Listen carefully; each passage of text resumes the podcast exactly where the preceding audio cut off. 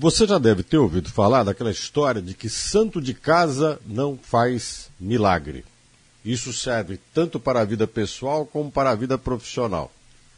A grama do vizinho é mais verde? Essa com certeza você já ouviu.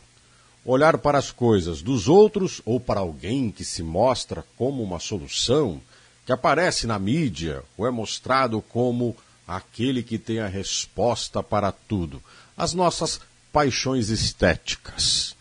Vamos lá, olhamos, lemos alguma coisa e consideramos que nos serve. Vamos atrás do Messias. Ao nosso lado, alguém atento, que fica puxando você e dizendo: Olha, eu posso te ajudar. É desprezado. Afinal de contas, santo de casa não faz milagre. Quem está ao seu lado, você pensa: está conturbado, contaminado, é pequeno, tão pequeno quanto você. Eis a questão. Se você despreza quem está a seu lado, está também se desprezando.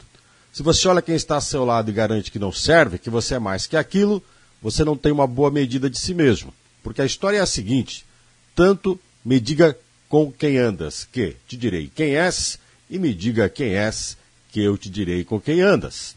Se não somos capazes de ter a consciência e a ciência de onde vivemos, com quem estamos, por que fazemos certas coisas, nós precisamos de mais atenção. Então, antes de procurarmos a grama do vizinho, ver se o estrangeiro é melhor que o nacional, aquele que mora na grande capital e tem lá uma grande capacidade de resolver o meu problema, porque é um mito e o daqui não serve para nada, antes de fazermos isso, é bom olhar para o próprio umbigo e para o próprio contexto.